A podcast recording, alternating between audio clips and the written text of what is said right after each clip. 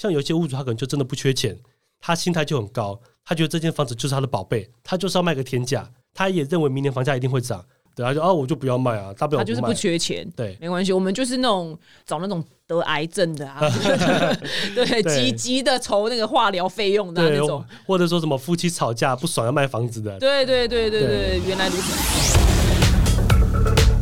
是不是很多人呢，就是很急着买房，然后常常觉得说，天呐，大家都在买房子，然后我没有买房，是不是我错过了什么？是不是以后我再也买不起呢？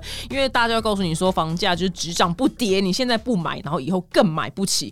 那我之前呢，就是在网络上看到一位 YouTube，他的当时订阅数还好，就是小小的，然后就看着他，然后后来呢，他预言的事情呢，就接着就一个一个都发生了，就是连中两三个，我就想说，我一定要请到这个人，这个人也太厉害了吧？他是怎样算命师是不是？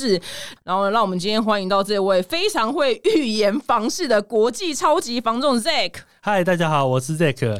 恭喜你出新书了！来，我跟你讲，这本书是我有史以来收到最后的一本书，这是《魔戒》，是不是？是 魔戒等级，所以没有人送过你字典吗？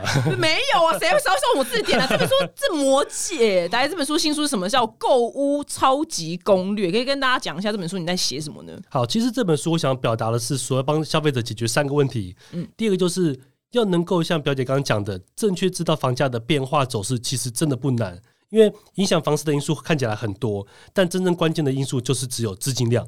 那消费者只要能够不被带风向，然后了解为什么是资金量去影响房市的话，大家就不会被业务员呐、被房仲代销给欺骗。嗯，再来第二个是希望当所有消费者知道说，你去跟房仲跟代销打交道的时候，鬼话连篇一大堆啦，话术一大堆啦，甚至有时候他们也不见得是故意要说谎骗你，是因为业务员本身专业度就很不够。他自己也相信了，对他自己也相信的，嗯。讲的乱七八糟的，嗯。因为公司怎么教他就怎么讲嘛，嗯。尤其是新人都很有信心，那就会导致说很多的业务员他可能讲的不清楚或讲的是错误的，那消费者也不晓得，他就听，那听了之后呢，就用错误的资讯做出一个错误的决定，所以我就要帮助消费者知道说，其实很多东西是迷失，或者根本就是谎话。那你要去识别这样的东西。那识别之后呢，好处就是以后再去跟业务员打交道的时候，你就有辨别的能力，比较不会被牵着鼻子走。对，因为发现去年的那个房市非常恐怖，是卖方市场嘛。我朋友急着下去台中下斡旋金，他说他在高铁上那个房子就已经卖掉了。好夸张，就是都都是这样的状态，然后就是因为我也我也知道这个，是因为他在疫情刚开始的时候，你好像预言就是房价会大必涨必涨，嗯，绝对会一大涨这样。然后就砰就呈现一个很恐怖的状态，然后后来。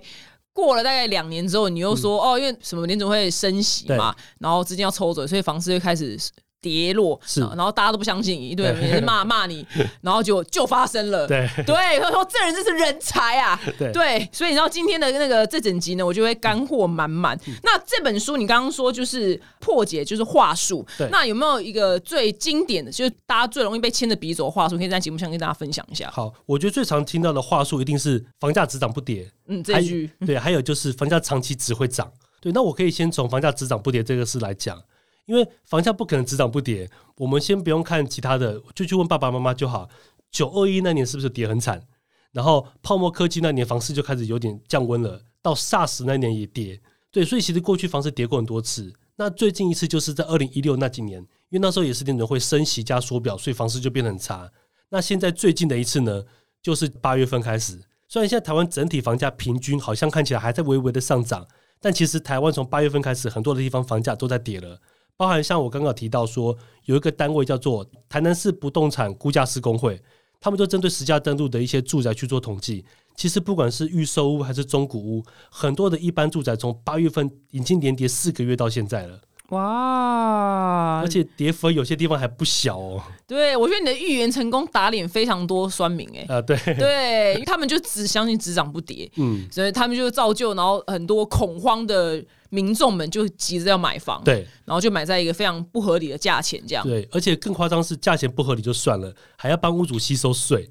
对，对，屋主都赚你一手钱了，然后还要帮他缴税，这真的很不合理。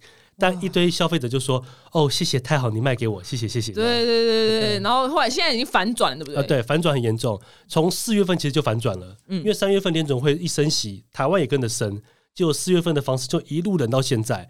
那开始的时候是北部冷，然后中部，包含我上个月去跟台南的学生吃饭，他也说台南最近房市冷很多，而且很多的屋主都开始愿意降价呀、赔售的这个消息都出来了。只是为什么实价登录上看起来好像还没有出现大幅的价格降低？是因为屋主降的幅度买方还不接受。嗯，比方说屋主原本买五十万，我现在四十八万要卖，买方觉得不行，我就要买四十，我要买四十二，所以这个新的价钱还没有出来。但是你现在已经知道，就是在空头市场啊。实价登录这个东西都是屋主卖不到的，而且也是买方不会买单的，所以实际看到的价格绝对会更低。屋主不要再想说，哇，去年我看到十家登录卖多少，我就加十趴、加二十趴卖得掉。空头市场是，你看到十家登录是多少，你得至少再降个五趴、十趴以下。才有机会卖得掉哦，原来如此。那有没有教我们听众？哎，那我本人就是，譬如说我们现在看哪区的房子，然后这样子的房价到底合不合理？因为大家都知道要看十家登录，看十家登录，可是就只是这样吗？就看 看完就就就看完就就好了吗？是这样子吗？好，我建议有几个方法可以去看哈。我们以那个疫情爆发的二零二零年当做分水岭。假设说在二零二零年之前呢，例如说新竹的房子好了，它一平可能是二十五万，嗯，然后隔一年涨到二十六，在二七二八。然后也许到二零二零疫情爆发那年，它到三十万好了。结果再隔一年，二零二一的时候，它突然涨到五十了。到今年二零二二，它突然涨到八十了。那你就觉得奇怪，明明都是新竹的房子，为什么在疫情爆发之前，一年可能涨个一两万，可是疫情爆发之后，一年可以涨个二十万、三十万？那就代表后面的涨幅是不合理的。那我们就可以去参考，那在爆发疫情之前，在有这么大量的资金进来之前，它的行情水位是在多少？以那个为基准点，再去推后面的价格。这样就会比较容易找到一个比较合理的购买成本。哦，所以就是以疫情前的那阵子为分水岭。对对对，看疫情前多少跟现在多少。对对对。那以现在来讲，因为毕竟这两年也涨得很凶了。嗯。如果你能够买到越接近二零二零年，就是疫情刚爆发时候的价格，那你就会越划算。嗯。但不要说你二零二二年去买到二零二一年的价钱就已经有点亏了。更何况，如果你二零二二年还买的比二零二一更高很多，再高个十趴二十八，这很不合理。嗯，对，因为房市热，交易量大，所以房价上涨，这很合理。可是今年房市这么冷，交易量一直跌，然后买方都缩手了，需求降低了，价钱还往上涨，这个价钱就是虚的，就是不合理的。懂？哎，我觉得这很仔细，因为大家知道看十家登录二点，比如说好了，老师说你就是好，你要考试考好，你就要去看数学课本。对，其实我看了而已，看不太懂，你懂？看了考古题不到对，看看不太懂，对，然后考试也是考不出来，所以刚刚我觉得你这样子就是教我们大家怎么看十加任务二点，我觉得非常非常的。呃，合逻辑，嗯，就我才有一个那个判断的标准。哦，对，有一个指标在，像一个锚一样定在那边。嗯，对，好，那我觉得这是一个非常适合就小白做功课的方式。然后我前几天就听到我朋友说，但是他是买就是已经盖好了那种房子，然后说就是买方跟卖方就是会关到两个房间，然后 中介在中间这样跑来跑去，然后就是哎，你再加点下，哎，你这边退点。他说都要演蜘蛛戏，我一听就觉得怎么这么的累？就是我们买房子，台湾买房子一定要经历过这一出吗？哦，如果你跟信义房屋买，基本上百分之九十九可以讲出名字就对，因为信义房屋这一招还蛮有名的。只有他们吗？呃，应该说每一家都会。但我听到新一的房屋的朋友都跟我说，这是他们的标准流程，就是要带两个小房间，然后演一出跑来跑去的戏嘛。这个东西我们在内行话叫做见面谈。嗯，见面谈的目的其实在于说，哈，其实买卖双方的价格几乎已经很接近了，差不多成交了。可是就很怕我现在跟买方跟卖卖方说，OK，双方都同意价格了，我们后天来签约。这时候买方就会觉得说，啊，我买贵了；卖方就会觉得啊，我卖便宜了。嗯。每个人都会觉得自己吃亏，就是因为卖的太快太容易，所以最好的方法就是在他们两个双方对于价格已有认知的当下，马上签约，他们就没有反悔的余地了。就就是哦，这个叫你答应了哈，那他也答应了，OK OK，好，那代叔立刻上来签约搞定，懂？就不会说回去想想，哎，不对哦，我刚刚是不是点头点太快了？所以就是要避免这个问题。那新一房屋为什么刚刚这样讲？是因为新一房屋在台北的话，他们几乎签约都是到他们的总部去。所以买卖双方只要到见面谈，一定是约到总部，然后在那边跟你长期抗战。好累哦，据说好几个小时。我听到熬，听说熬到凌晨的都有。好累，然后我朋友说他也没在那边熬，然后他说就很像智障。我说因为我工作很忙，我真的是想，所以想到这个，我觉得很很浪费我的生命。对，但其实不只是新啊，这个东西在所有的房仲公司基本上一定都会有，只是说用了纯不纯熟而已。因为大家都很怕说讲好的价格，买卖双方突然反悔，那怎么办？我业务员辛苦了这么久，结果后来大家就因为。各式各样的原因就不买了，说不定买方其实你买的很划算了，或是卖方已经卖天价了，但双方只要到成交的时候不赶快签约，都会觉得自己吃亏。嗯，所以没办法，中介就只好靠这个见面谈的手段去确保说这个成交成交下来。OK，非常浪费生命的一个过程。对，因为据说是好几个小时，我个人就是觉得很不想要参与这个过程，可不可以就这样就好，就赶快结束，这样赶快结束。但我再分享一个小知识哦。好，通常会到见面谈的时候，基本上八九不离十就要成交了。很大的机会可能是买方出的价跟屋主要的价都一样了，可是呢没有服务费。比方说买方说我最多就是出到总价两千万，嗯，屋主说我最低就是卖两千万，嗯，好，那你们价钱 OK 了。可是没有人愿意再多付一点钱出来，那中介怎么办？然后他就哦，他没有吃到他该吃的地方。对，所以想办法再从买房见面谈那边再加个五万十万，屋主那边再降个十万十万，这个价差空间一出来就是中介的服务费了。所以做见面谈反而蛮多时候是价钱其实差不多了，在谈服务费而已，只是买卖双方不知道中介在搞什么。哦，我们现在知道了，现在知道了。原来，那有没有什么方法可以？告诉他说：“你可不可以就是那就讲，不然就是譬如说有没有更直观一点的方法？如果是我，我就直接跟中介讲说，例如说我是买方，我就出这个价，啊谈好就买，我我不会去杀你服务费或是干嘛，就讲好就讲好了。嗯，但你不要跟我见面谈，就讲好我不要见面谈。哦，可以这样子，好适合我。对，我也不喜欢去跟人家这样子，尤其是见面谈的时候杀价是。”你真的要跟屋主，有时候会面对面，嗯，对，那你就要亲自去跟屋主说啊，你这个房子不好啦，那个漏水啦，这个破，就是要演一轮嫌弃的那一轮戏嘛。对，那就变成是。这应该是中介去做的事情，怎么会让我们消费者来做？嗯，对，所以我你就可以跟中介说，我不要见面谈，反正价格是多少就多少。啊，好适合我，大家学起来。对对，反正要就要，不要就算了。嗯，没错，就这样。你在书中里面有写到说，呃，很多人买房子的时候，因为可能是新手，然后就是约爸妈一起去看，就发现，哎，爸妈其实好像根本也没有比较厉害。啊，是。他们就是用一套就是嫌弃的那个方式，嗯，然后去嫌东嫌西，然后想办法杀价。对，那有没有就是你觉得更明智一点的杀价方式呢？我觉得更明智的杀价方式是在于说，真的到见面谈阶段的时候，有这个机会把爸妈带过去，因为我们是买方嘛，所以我们去讲一些不好听的话，可能屋主会不高兴。但我的爸妈去讲，可能屋主就比较听得进去了，因为不是我买方在嫌，是我爸妈在嫌，让爸妈去，让我们的爸妈去杀价，不要，所以这真的有用。对，但是不要在刚带看的时候就去杀。嗯，比方说我去看完这个房子，我就说啊，跟中介讲说，我有个爸妈什么从台中从台南要上来，完了。中介就知道你爸妈是来闲的了。嗯，到时候你爸妈上来讲什么？哦，这么小要卖这么贵，神经病！嗯，这个套房在我们乡下可以买，学的很像。对，我们乡下可以买一间透天了。嗯，对。那中介都知道他讲什么，也听到腻了。嗯，而且中介绝对比消费者更了解这个屋子的缺点在哪，所以不需要消费者你来讲，我也知道。嗯，我也知道拿这些缺点去跟屋主谈，所以你跟我抱怨没有用。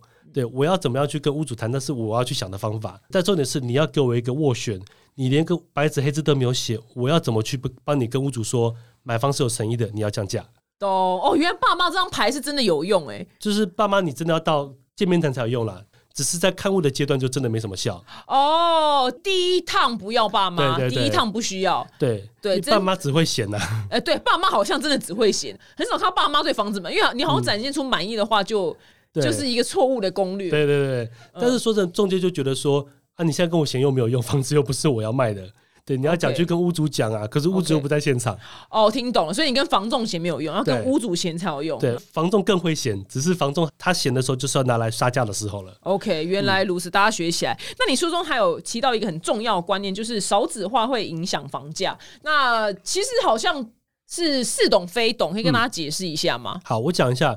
其实很多人都说哈，少子化会影响房价，但就有另外派跟人讲说，少子化不影响。你看少子化讲了这么多年，买房的需求也降低过吗？房价也因为少子化降下来过吗？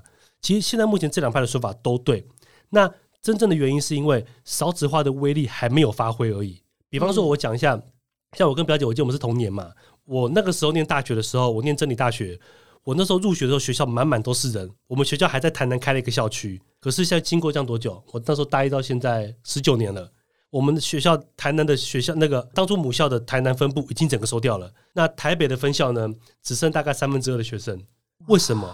就是因为少子化的部分已经开始冲击到，就是教育产业。像小学，我小学的时候一个班级有四十几个、五十几个。对啊，对啊，对啊，他的学号会到五十几号。对，然后现在听说好像一个班才二十多个人而已。哇，真的很少哎。对，我曾经有次去参加别人小朋友的那个毕业典礼，小学哦。就一个班就二十五个人，然后这个年级才四个班五个班而已，在台中的市区，对，所以现在少子化真的很明显。像我以前做补教业也是，以前我做补教业的时候，那时候补习班跟我讲，全台中一年大概会有一万两千人要重考，可是我去的那三年呢，整个市场就从一万两千人到九千多到七千多，嗯，萎缩的非常快。懂。那市场的需求萎缩的这么快，这真的不是说业者努力就可以去改善的事情。你总不能说你赶快生，赶快生，赶快生，不可能的。对我们就是一堆人不生啊。对，那我们来看房烧纸化对房价的影响。嗯因为目前现在只是冲击到就是呃教育产业而已，房地产的需求还没有那么影响到。但我们看目前的人口结构哦，像我们现在三十岁到三十九岁这个阶段，全台湾大概还有个三百五十万人左右。可是现在目前十岁到十九岁这个阶段，只有大概一百九。少两百万人。，对，所以你看哦，我们现在的购物主力可能，比方说从呃三十岁到六十岁这个区间好了，也许有一千万人要购物，但是在三十年后、二十年后，这些小朋友长大了，可能购买需求只剩下七百万或是八百万，所以需求等于就是打八折了，这一定会被冲击到。懂。然后再来还有就是很多小朋友长大之后呢，你看我们现在就是一代比一代穷嘛，爸爸妈妈还有机会买房子，现在我们哪有什么机会买房？对，除非是爸妈有掏钱出来的。对，嗯那如果我们这代也没办法买房的话，下一代会更难买，嗯这就导致一个问题哦。我们的小朋友当他长大要买房的时候，他可能买不起，他就只好等继承。嗯那所以很多小朋友他只要等继承就可以满足他的住屋需求，他就不需要去买房了。所以会导致已经这么萎缩的人口，他的需求又再度的被降低。所以当我们现在买一间房子，我们可能扛了三十年房贷缴完之后要卖，会发现，诶，怎么需求变那么少？要挂售出去都没人来问。那蛋黄区可能影响还不会那么大，蛋白区跟蛋壳区绝对会。而且我相信很多地方再过二十年，蛋壳区像一些偏乡啊，可能会整个灭村。日本就发生这样的情况，日本有些偏乡是政府送房子让年轻人来住，不用钱，你只要来住我房子就送给你。可是没有人过去，就是因为人口需求太少了，少子化的原因。那少子化之后，年轻人都往市中心去移动，那老人没有钱嘛，就往蛋白区去移动，就去住蛋白区，所以嗯未来就会变成这样的发展。原来如此，所以你一直提到就是少子化对房价影响，但是现在可能短暂时间还看不太出来，但是二十年后就可以感受到那个威力。对我认为少子化十年、二十年内可能还影响不大，但是二十年后一定会。然后所以你才会说，因为不是一直很说就是。不想当下流老人啊，因为他怕租不到房子，但是因为你因为以后也没有那么多人口了，嗯，所以他势必得租给老人嘛。对，而且房子一直盖一直盖，台湾的房地产供给量一直在增加。对，从二零一六到现在，这每一年都是在增加的。那就算老房子淘汰被都更盖新房子好了，户数也会变多，对，所以不太会担心说供给量不足这个问题。大家都常常觉得说，哦台湾地狭人稠，哦，社会课本讲的，嗯那供给量只会越少，越来越少，地就这么一点点。但现实不是，现实就是供给量一直都很高峰，没有降下来过。原来如此，嗯像我刚刚在来之前呢，进行生平第一次看房，想说这样好像跟你更有就是你知道共鸣的感觉。然后我看的市区是万华区，嗯然后呢，因为大家一听到万华区，就是可能会有一些负面的印象存在。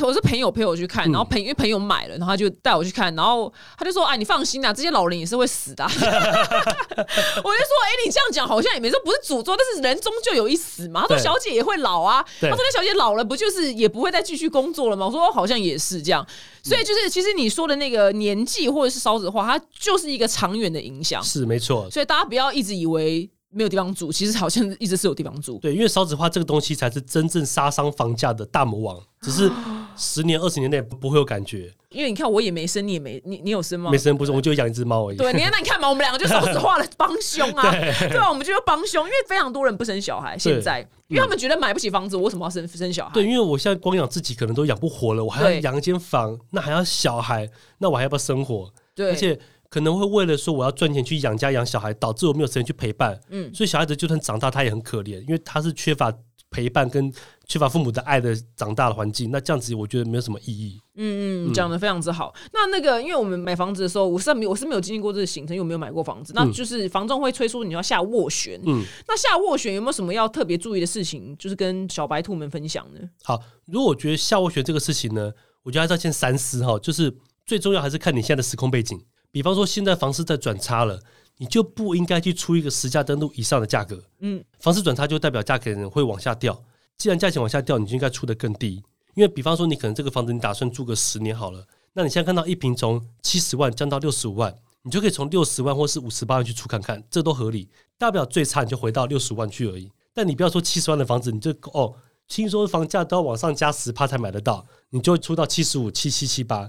那之后一个房价修正，你可能就是你买七十七的成本，结果人家行情已经掉到六十了，这一来一回落差其实就会很大。所以要记得要去了解现在的景气是什么。现在台湾已经进入空头市场了，就不要再往实价登录以上去加价了。所以去年买的时候要从实价登录往上再加对十趴，嗯，那今年你觉得可以直接先砍十趴，是不是？十到二十趴都很合理。哇，要讲一个就是说哈，这东西很残忍啊，买房的这个大事情哈，今天不是你死就是我亡了。嗯，如果我今天帮投资客解套，帮屋主解套，那下一个被叼住的就是我，被套住的就是我。嗯，对，那假设今天我买下去，也许我可以负担，买贵一点没关系。可是真的遇到什么急售的状况，急需用钱，我要卖的时候，不好意思，因为我买贵，但行情又降得更低了，市场更差，所以可能一回一赔赔个二十八、三十八是很合理的。所以尽量把自己的成本压低，未来你要赔售的幅度也不会那么大。懂。那到底去哪边遇到要急售的屋主？哦，这真的就要跟房东打好关系。好，我们就是又 要跟房东当好友。我等一下马上就是跟他问好，这样。今天天冷，多加件外套，这样，。记得多喝茶，这样对，是真的有用吗？有用。但是要讲就是，很多人会讲说哈，会讲说没有用啦，因为房东都会把物件先报给投资客，嗯不，然就自己买掉了。对，没错，这点是对的。但是这是在多头市场，像去年这么好的时候，因为我卖给投资客，我先赚一次服务费，等投资客装好拿出来卖，如果又是我成交，我又卖一次，所以等于一间房我收到两次服务费。但是当空头市场，你看现在还有几个投资客敢进场？我现在听到所有的投资客都在卖，都在抛售，都赶快逃命。而且很多投资客很聪明，年初就在逃了，现在才想要逃的投资客都是比较外行的、比较弱的。所以投资客都在逃了，他绝对不会去进货。那房市变差了，房东生意也不好，他也没办法短进短出赚钱，所以他也不会去进货来买。那这时候如果房东遇到一个屋主愿意打八折卖怎么办？他就看手上名单，谁是最 A 的客户，就先报给他。那只要让房东知道你是个 A 级客户，而且你准备好了，你随时可以购买，需求也确定，他一定把物件先塞给你，因为你就是他接下来下个月的生活费来源。哦，那你是建议大家下一次以房市的那个走向讲，是看你书上是写建议二零二四年左右进场，对不对，对？二零二四到二零五之后会比较好。嗯，对。但如果我有讲说，如果有些人真的是很急，他就是坐不住，今天就要买了，你没有在二零二一跟二零二二进场是很聪明的选择，因为二零二三开始会整体房市松动的比较明显，嗯而且这些愿意赔售的屋主也会比较多，因为之前要赔售的屋主市场好嘛，我也不用赔售，我稍微便宜一点点卖，对我赚少一点我也卖得出去。可是明后年开始市场没需求了，买方开始丢了，会怕了，对，然后买方出价一定会更变得更保守、更拔辣，所以这类的屋主他找不到你去帮他接手，去解决他眼前的问题。这时候只要你出一个相对合理的价格，马上就会成交。OK，原来如此。那因为你刚刚是讲说急售急售，但其实买房子有分就是预售屋、新城屋跟中古屋。那这三个就是我们到底该怎么选呢？嗯对，到底该怎么选？譬如我们到底该买什么样的房子才对自己目前是最适合的状况？哦，我觉得可能还是要考虑地段。比方说，我想住的这个地区呢，它真的也没有预售屋在盖，就是很成熟的中古屋市场，那你也只能买中古屋，只是买稍微新一点的，或是稍微便宜一点。就是，所以我觉得买预售中古跟就是新城屋没有什么所谓的对错，只是看说适不适合自己，还有就是它的价格合不合理。对，那我反而是觉得说，像我还蛮喜欢住中古屋的，因为中古屋看得很清楚，然后中古屋的话，它有一个很大的优势是在于说，如果你遇到急售或是很急钱的屋主，价钱可以杀很软，但你很难遇到急售的建商，因为建哦商降价一定是慢慢降，他知道市场不好了，我一样开很高，但我就让你杀个爽，让你杀个十趴十五趴，诶，你就觉得你有赚到了。可是建商利润率呢，通常卖一间预售屋至少是二十五趴到四十趴左右，所以他的房子如果降个十趴十五趴，他其实还是会赚钱。所以不要说什么啊，建商不可能赔钱卖啦，他绝对不可能降价啦，因为对于建商而言，赔钱跟降价是两回事，OK，降价不等于会赔钱。哦，因为它本来利润就已经抓非常非常的对宽了。对比方说，那天有人给我看新复发，好像卖一个房子的利润率在三十七到四十左右，那我降个十五趴给你，我还是赚二十几趴，我还是赚很多啊。嗯，对，所以预售屋就比较难买到说真的大幅降价的，所以你要买到大幅降价，一定要找中古屋。可是中古屋又很吃屋主的状况，像有些屋主他可能就真的不缺钱，他心态就很高，他觉得这间房子就是他的宝贝，他就是要卖个天价，他也认为明年房价一定会涨。那即便这时候房子你再怎么喜欢，你再怎么会杀，你找爸爸妈妈、爷爷奶奶来来演了八百出戏没有用，没有用，对，他就哦我就不要卖啊，大不了他就是不。缺钱。对，没关系，我们就是那种找那种得癌症的啊，对，对急急的筹那个化疗费用的啊、那种。，或者说什么夫妻吵架不爽要卖房子的，对对对对对，对原来如此。那因为就是你刚刚也说等到二零二二四年嘛，那所以我们接下来二零二三最好都不要买嘛。你会这样推荐给所有的听众吗？哦，其实也不会。我常常讲说，其实有需求还是买。嗯嗯，简单讲就是，只要你真的有急迫的需求，也负担得起，房子又适合，那就买。嗯，只是在于说，大部分其实是负担不起的。所以怎么样能买的便宜，就是很很吃我讲的进场时机。因为以前早期大家都说买房子 location location location 没有错，，大家一直在讲这三个字。对。那我就换个角度，就跟台积电比喻一样，嗯，台积电大公司护国神山，外资都来买，但你愿意花六百八十八去买它吗？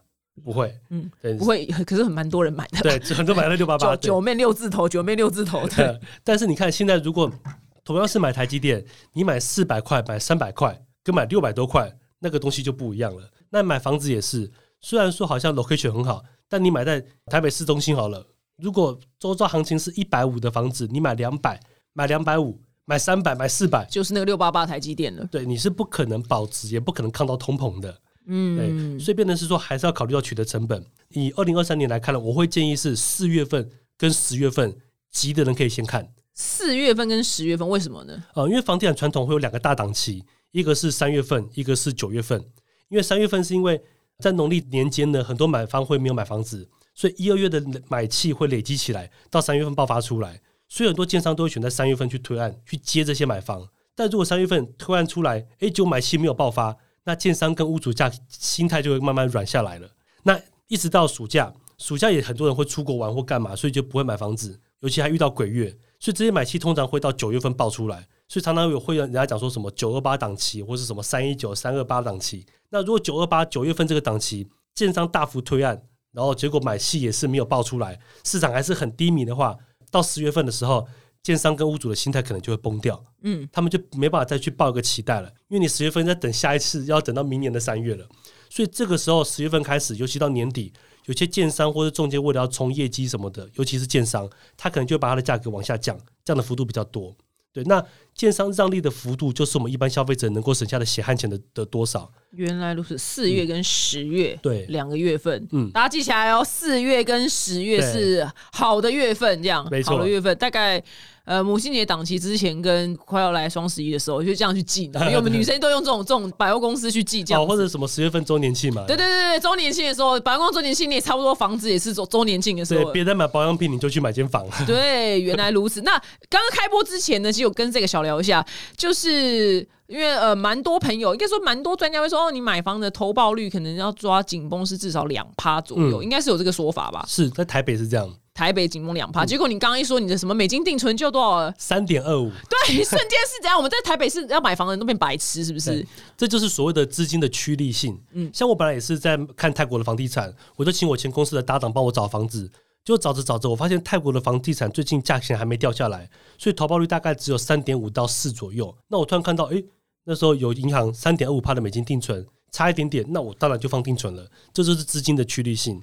那相反的，对于台北的屋主而言，你这么辛苦去买一间房子，去爱护它、打扫它、弄家具，还要什么缴房租，还要招租等等的，然后这么辛苦只收个两趴投报率，就算是近两趴好了，其实都不算很高，嗯，所以会变得忙了半天，还不如拿去定存。哇，定存美金，对，但是定存美金也要留意，就是说现在美金也稍微贵了一点啦，那就要小心，不要说赚了这个定存的利率，可是赔了你的汇率。嗯，对，那我觉得在台北的话，如果真的要买，可能自住会比较适合，因为台北市现在房价修正也蛮明显的。最近估价师工会的报告啊，房价修正最多的地方几乎都是在台北市，尤其是一些大平数啊、豪宅区，那个价钱掉最多。嗯所以收租的话，我会比较建议尽量往中南部去找，因为中南部房价极其虽然现在也高了啦，但绝对还是比台北划算。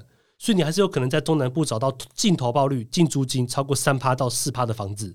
那这种房子很常会出现在学区房，呃，可是我们刚刚提到说最近这少子化的问题，包含像是我听到什么民传啊、文化啊，现在很多他们旁边的那个学区套房都租不掉，都没有人来，所以你去中南部买房子，尽量不要买私立大学旁边，尽量选择国立大学口碑好一点的地方，这种永远不缺学生的学校旁边。哇，居然还有这个，天哪！对，你就想，如果今天我是就拿我母校真理大学来讲好了，嗯，我学生就是萎缩了三分之一了，只剩三分之二。那周遭的住宅租屋需求一定也少三分之一。对，那 OK，招生完了，谁会来住？嗯那接下来这一年就是没有了。那你想等明年吗？不好意思，明年的学生会更少。对，或说不定再过个五年，连真理大学都会收掉。有可能，对有可能能，因为我们在场两个就是造就此原因的帮凶之，一。对，少子化帮凶。原来如此，所以大家记得，就如果你真的要看学区旁边的房子的话，还是挑。居然这时候叫我大学的迷失，对 对，要挑就是比较好一点的大学，比较有可能你的房子就是一直有源源不绝的学生来住。对，没错。如果你要买市中心的房子来住的话，尽量也是找那种好一点的住宅区，然后离上班大楼不要太远，或者是说他可能搭公车啊、搭什么车，交通方便的地方。那这样的地方，你可以因为租给上班族，所以也比较保值。嗯，懂上班族。然后而且我个人，因为之前我们采访过一个那个房仲是专卖凶宅的嘛，哦，然后后来，然后后来我想，如果你要买房要租人的话，我尽量，也不是说歧视啊，就是好像是租给家庭，好像会稍微比较降低有一个人要自杀的风险，因为一个人在家好像空虚。寂寞觉得冷。对对，空虚寂寞，一 个想不开，一个男人不爱你，可能就不知道为什么对就自杀了。所以自从上次采访那个之后，我就觉得就觉得，哎、我们买房是不是这样？我们会单身人会被歧视吗？呃，我觉得没有钱的才会被歧视啊。啊，没有钱还被歧视，是不是？好，因为他上次上次是他啦，就是他去买了很多凶宅，都是那种情路不顺的女生自杀的。哦，对，所以我就被他这样讲，我就有点吓到。其实我觉，得凶宅要买是可以买，前提是你不要在意就好。因为嗯毕竟这个东西，它在以日本来讲，它叫心理瑕疵，嗯。就是你就会觉得主观上觉得不舒服，嗯。但我就有遇过朋友，他们家就是买一间凶宅，大概十年前，他说那个社区哈，一他们是买别墅，平均那时候行情一栋是一千二到一千四左右，他们家买五百五，就是因为凶宅，因为凶宅，啊，住进去之后，住进去他们家有八九个人，他说他们每天就吵死人，看谁比较凶嘛。哇，好好适合他们哦。对，所以我觉得，如果你呃，就是他刚刚讲说家庭去住，我觉得有道理，是因为你家庭人多哦，气场强，然后家里气氛又好，其实真的不太会去 care 说啊、嗯凶宅之类的东西。尤其是你可以用七折、六折买到的话，那当然，我觉得那个心理是可以去被抚平的啦。哦，原来如此。嗯那那个有没有就是，譬如说，大家就看一栋这样盖好了大厦，嗯有没有什么楼层你觉得不要买的吗？哦，楼层这个迷失，其实早期的大楼会有。嗯如果你是看那种现在三十年到四十年以上的旧房子、旧公寓，就不要去买二楼哦，嗯因为二楼的话，它那个管线的问题，所以很容易那个粪管一满起来一塞住，它从二楼先淹出来。哦，你家最倒霉这样。对，嗯那再来就是有些人不要买那个，就是旧公寓不要买顶楼，因为顶楼早期公寓它的那个防晒、隔热跟隔水、防水的措施啊，工程做的不是很好，所以很容易漏水。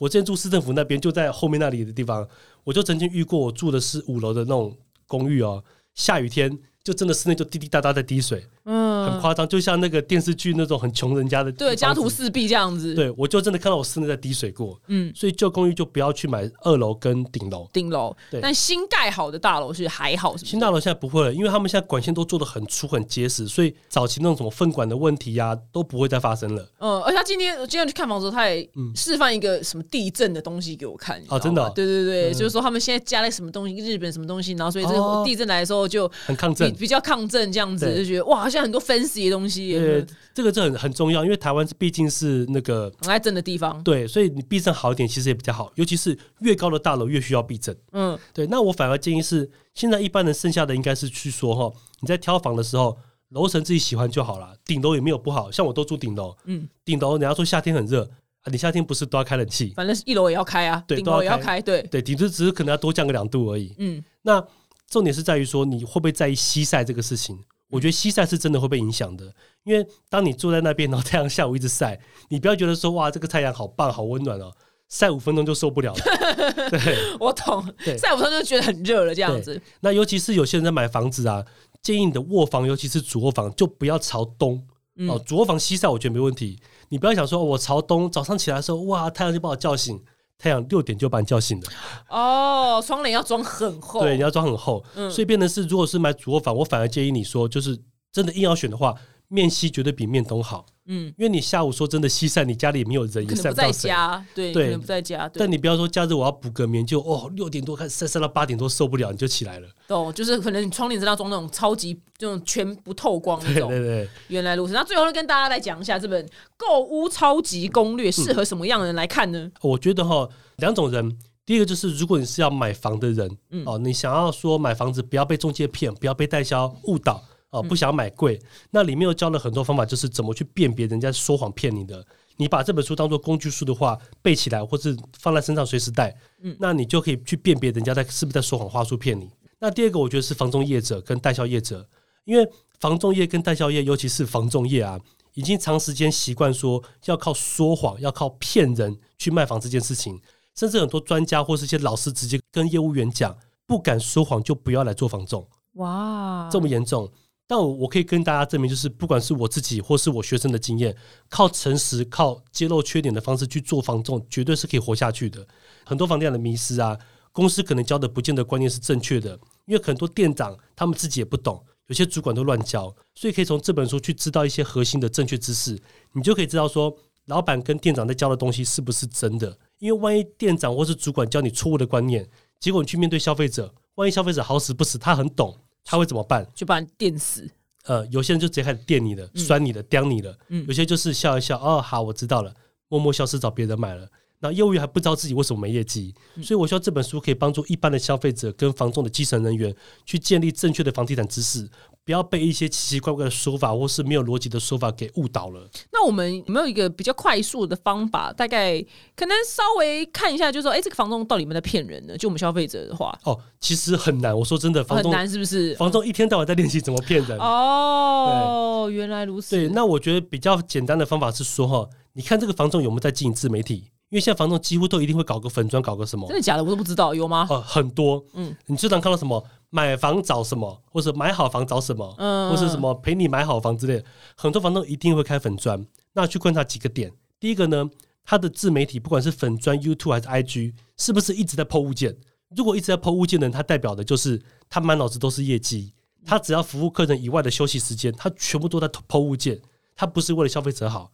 相反的，如果你看这个业务员，他的自媒体都是在像我一样分享一些对消费者有用的资讯，而且也不会跟你说来买房房是多棒多棒的，他就是真实的跟你揭露这个资讯。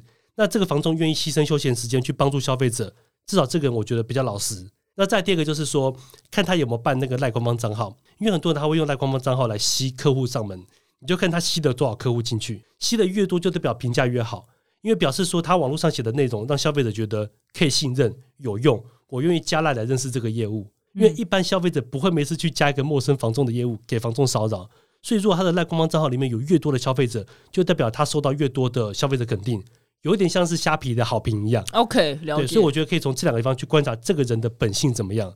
嗯，如果你是加他撕烂的话，从就开始天冷，就是多加件外套。就是我们要 追求好物件的话，好像真的要开始跟房仲打好关系。对，那这本书就是是我难得一件非常非常厚的书，我觉得非常非常多值得知道资讯。那我我自己读起来的话，我会建议说，哎，你们不要一开始就觉得它这么厚，怎么读得完？我觉得就一天读个二十面左右，嗯，就是慢慢把它吸收完。我觉得非常非常值得。跟我一样还没有买房子人，先看完之后，你会对。就会对这个市场比较没有那么的恐惧，跟那么容易被骗了。对，不要说每次要去跟房中业务打交道，就觉得好紧张，我今天是不是会被骗？对，要被宰了，又要被又要被收割了这样子。所以这本书我非常非常推荐给就是想要买房子的人来看。